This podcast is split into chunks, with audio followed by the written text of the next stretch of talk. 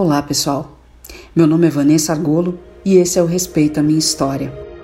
Em parceria com o portal inumeráveis.com.br, continuaremos a nossa homenagem às famílias que perderam seus entes queridos para a Covid-19.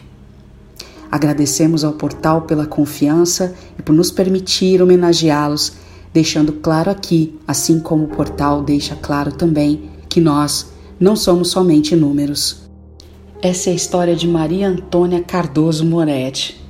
Sempre vaidosa e perfumada, a doçura de sua alma caridosa transbordava em forma de amor pela família e pela música. Ela foi uma mulher especial. Apesar da saúde frágil, nunca deixou de se cuidar. Mesmo em casa, estava sempre bem vestida e perfumada. Dona de um enorme coração, ainda que estivesse brava, não deixava de fazer caridade. Queria estar o tempo todo junto ao esposo e gostava de passear na companhia de seus entes queridos. Amava a família e fazia questão de incluir sempre alguém mais nos passeios. Foi uma grande professora do Evangelho de Jesus Cristo e era muito prestimosa. Adorava ter a casa organizada, limpa e arrumada. Os defeitos que supostamente tivesse eram superados pelas muitas qualidades como filha, esposa, mãe, tia, prima e amiga. Tinha uma grande habilidade para cantar e tocar piano.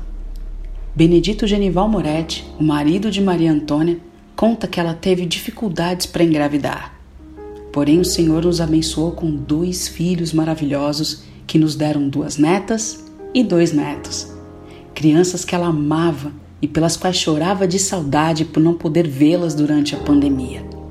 São tantos os predicados da nossa Tó que eu poderia passar o dia todo escrevendo e hoje só nos resta agradecer a Deus pelo tempo que passamos juntos e curtir a saudade que ficou em nossos corações, diz Benedito. Minha mãe gostava muito de cantar, era uma pianista muito boa e apaixonada por música de qualidade, em especial o grupo irlandês Celtic Woman, ela amava estar com os filhos, sobrinhos e netos ao redor dela e fazê-los comer. Amava viajar, e, em especial estar no apartamento da praia, onde seu maior prazer era ficar sentada no fim do dia, de frente para o mar, até o sol se pôr. Viajava todo ano para Campos do Jordão, onde fazíamos os mesmos passeios que ficarão marcados para sempre em nossas memórias, conta Giovanni Moretti, um dos filhos. O filho relembra ainda que a mãe amava uma picanha bem assada e uma parmegiana de carne, e diz que o sonho dela era conhecer a Escócia e a Irlanda, ver os castelos e assistir a um show do grupo Celtic Woman. Ela sempre estava bem arrumada de unhas feitas. Amava perfumes e eu puxei isso a ela, com certeza. Sua alegria era estar com a gente, em qualquer lugar, rindo das minhas piadas ruins e de qualquer graça que eu fazia.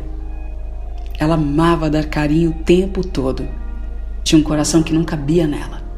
Se houvesse algum necessitado, era dela a primeira mão que se estendia para ajudar. Quando pequenos, saíamos para dar voltinhas de carro pela cidade, só para passear. E a cada Natal íamos ver as luzes das casas e da cidade. Ela foi mãe, amiga e conselheira, de Giovanni.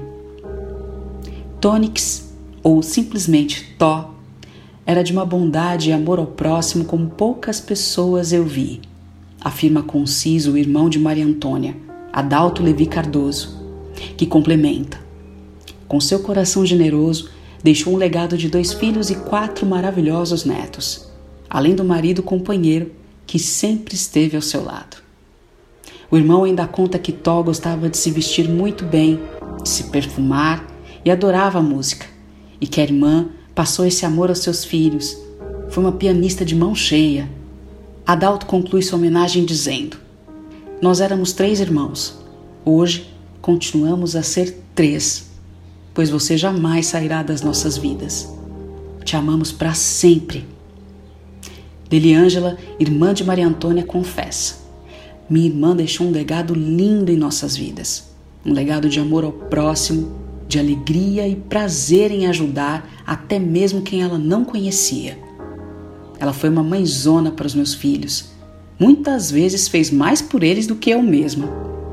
Tó era uma mulher que se preocupava com o bem-estar de todos, zelava por tudo. Em sua casa, a organização e a limpeza reinavam. Foi sempre muito prestimosa. Muitas vezes me dava bronca. Dizia que eu precisava trabalhar menos para ficar mais tempo com os meus filhos. Para onde ela fosse viajar, tinha que levá-los. Ela os amava muito e estava constantemente pensando em agradá-los, conta a irmã Deliângela. Tó foi um exemplo de fé e amor ao Evangelho de Jesus Cristo e muitas vezes chegava a ser mal interpretada por tanta preocupação que demonstrava por todos. Para Deliângela, o que ameniza um pouco a forma abrupta como sua irmã partiu, sem despedidas, sem abraços e sem palavras de conforto, é saber que hoje ela está sem sofrimento, sem dores e que logo nos encontraremos e viveremos para toda a eternidade. Eu me lembro que, quando criança, ela sempre foi muito amorosa e amável comigo. Jamais esquecerei esse carinho e cuidado. Brincávamos de passar trote pelo telefone, conta a prima Cláudia, que diz que toda vez que a encontrava, relembravam juntas e riam de histórias como essa. A prima recorda ainda que a cada visita que recebia era presenteada por ela. Além disso, recebeu também muitas dicas culinárias valiosas, bolos e outros quitutes, mas um dos melhores presentes que recebeu foi seu apoio e conforto. Quando adoeci, ela foi uma das pessoas que me deu apoio, ela e seu esposo foram à minha casa oferecer a palavra de Deus e estender suas mãos. Conta Cláudia com gratidão. Nos meses anteriores à sua morte, sempre conversávamos e ela demonstrava preocupação comigo, pois sou transplantada. O mais doloroso é que nem tivemos tempo de dar adeus a ela, nem mostrar o quanto era importante em nossas vidas. Foi uma excelente prima, mãe, irmã e avó ela merece o descanso e a paz no colo do Senhor. Tenho certeza de que está no reino dos céus. Gratidão por tudo, minha prima. Encerra Cláudia. O primo José Carlos da Silva, que reuniu os relatos de todos os familiares para que esta homenagem se tornasse possível, nunca irá esquecer o último almoço que ela serviu com muito carinho para os pais dele. Ele diz que a vontade de viver e de ser feliz que Maria Antônia demonstrava eram contagiantes. José Carlos chamava a prima de Tonha e acredita que ela será sempre lembrada como uma pessoa feliz, uma amiga feliz. Maria nasceu em Sorocaba e faleceu em Sorocaba aos 58 anos de idade, vítima do novo coronavírus. Esse é o projeto Respeita Minha História. Se você quiser ouvir a sua história aqui, envie um e-mail para gente no maisempatia@merespeita.com.